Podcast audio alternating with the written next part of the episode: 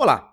Todos nós temos alguém acima de nós na hierarquia empresarial. Se você for gerente, tem o diretor. Se você for o diretor, tem o presidente. E no caso de você ser o presidente, aí tem os clientes, que no final são os que realmente mandam na empresa.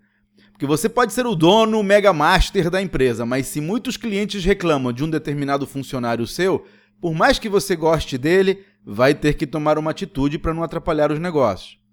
Por isso, quando alguém criticar um subordinado seu de quem você gosta, em vez de repelir a crítica e tentar defendê-lo, aceite o feedback e compartilhe com o funcionário o que aconteceu. Essa é a melhor forma de ajudá-lo a manter o emprego, sem colocar em risco todo o restante do time.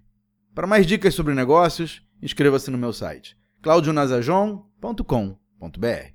Até a próxima!